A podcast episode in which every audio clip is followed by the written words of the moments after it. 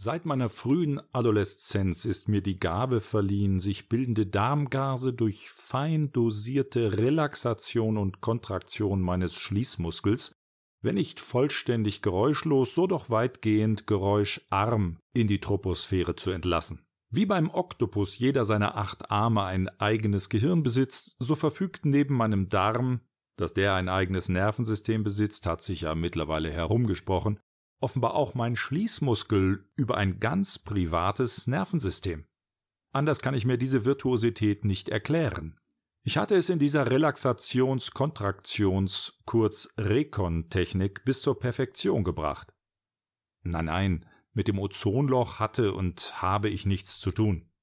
Übrigens war es bei genauerer Betrachtung ja gar nicht ich, der für das sich anschließende olfaktorische Armageddon verantwortlich zeichnete, sondern die meinen Darm besiedelnden Bakterien.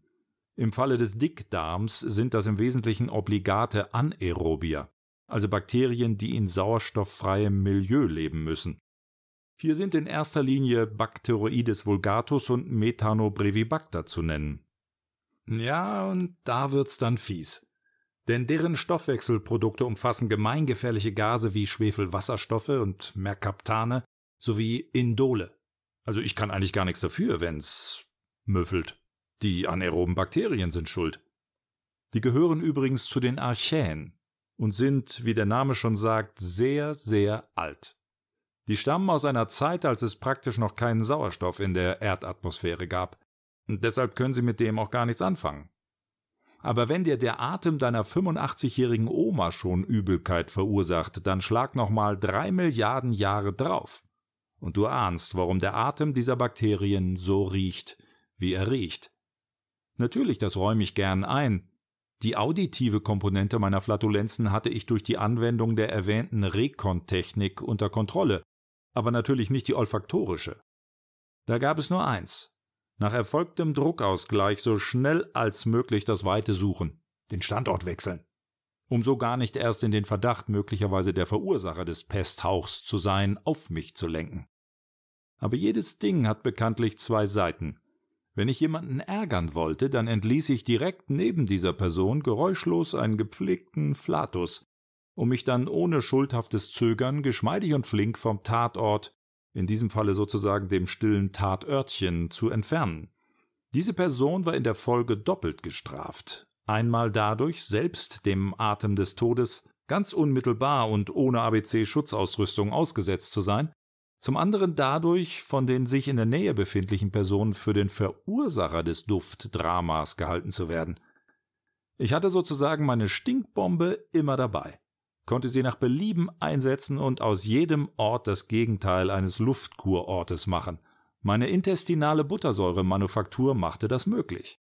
Aufgrund dieser meiner Schließmuskel-Relaxations-Kontraktionsfähigkeit lag der Gedanke auf der Hand, mir dieses Talent durch eine Tätigkeit als Schließmuskelartist vergolden zu lassen. Zunächst vielleicht im GOP Varieté-Theater und später dann am Broadway oder in Las Vegas. Mit eigener Show, versteht sich, in der ich dann regelmäßig als Zugabe meine Interpretation des Hits Wind of Change zum Besten geben würde. So dann vielleicht ein Musical? Ja, warum denn nicht? Musical geht immer. Vom Darmwinde verweht. Oder ein Krimi. Wenn der Gassmann zweimal klingelt. Oder ein Horrorfilm. Windstärke 12. Die Flatulenz des Grauens. Hm, kommt mir irgendwie bekannt vor. Na jedenfalls, ich fühlte es deutlich. Broadway und Hollywood, here I come.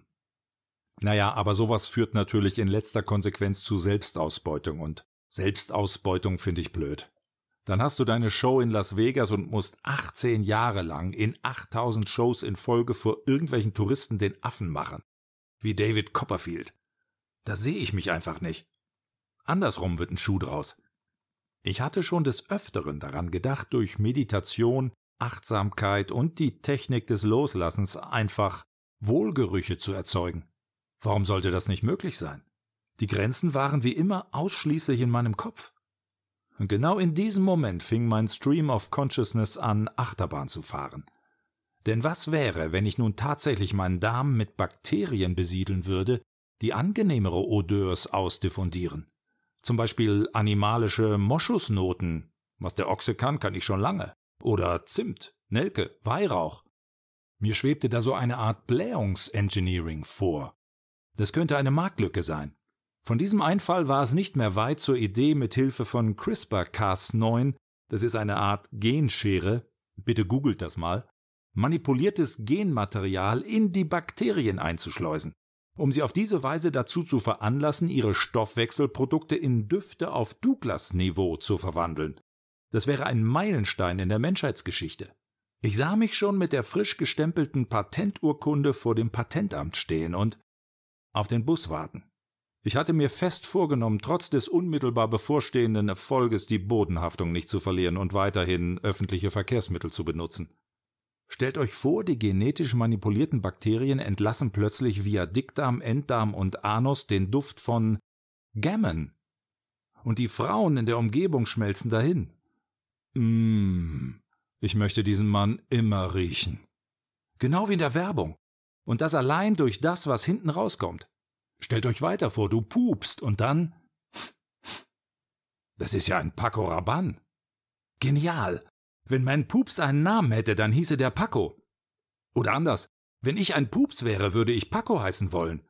Und von hier aus besiedelte meine Fantasie bereits den gesamten Marketingkosmos. Ich sah den Comic Paco der Pups schon vor meinem geistigen Auge.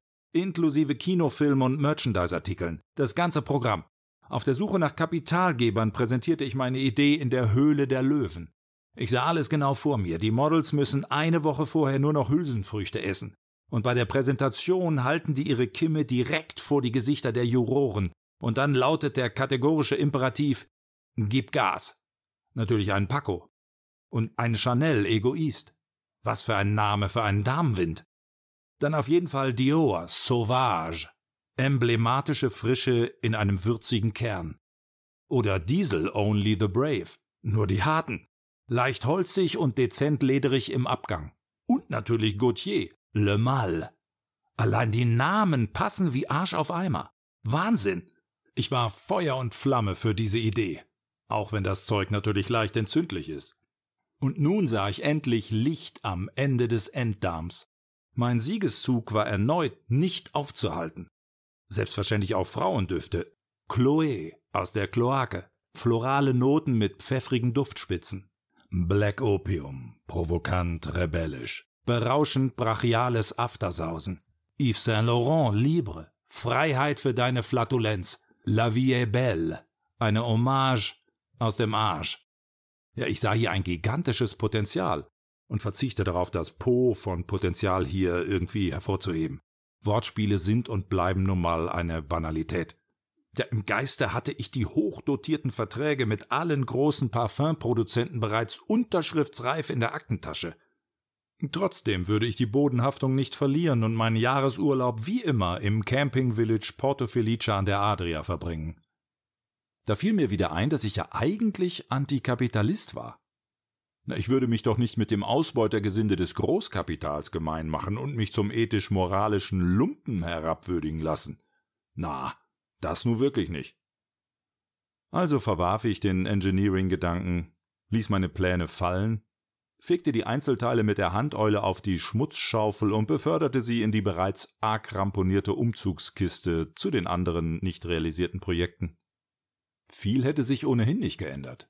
Na, ich wäre ja sowieso weiterhin mit dem Bus gefahren und hätte meinen Urlaub im Camping Village Porto Felice verbracht.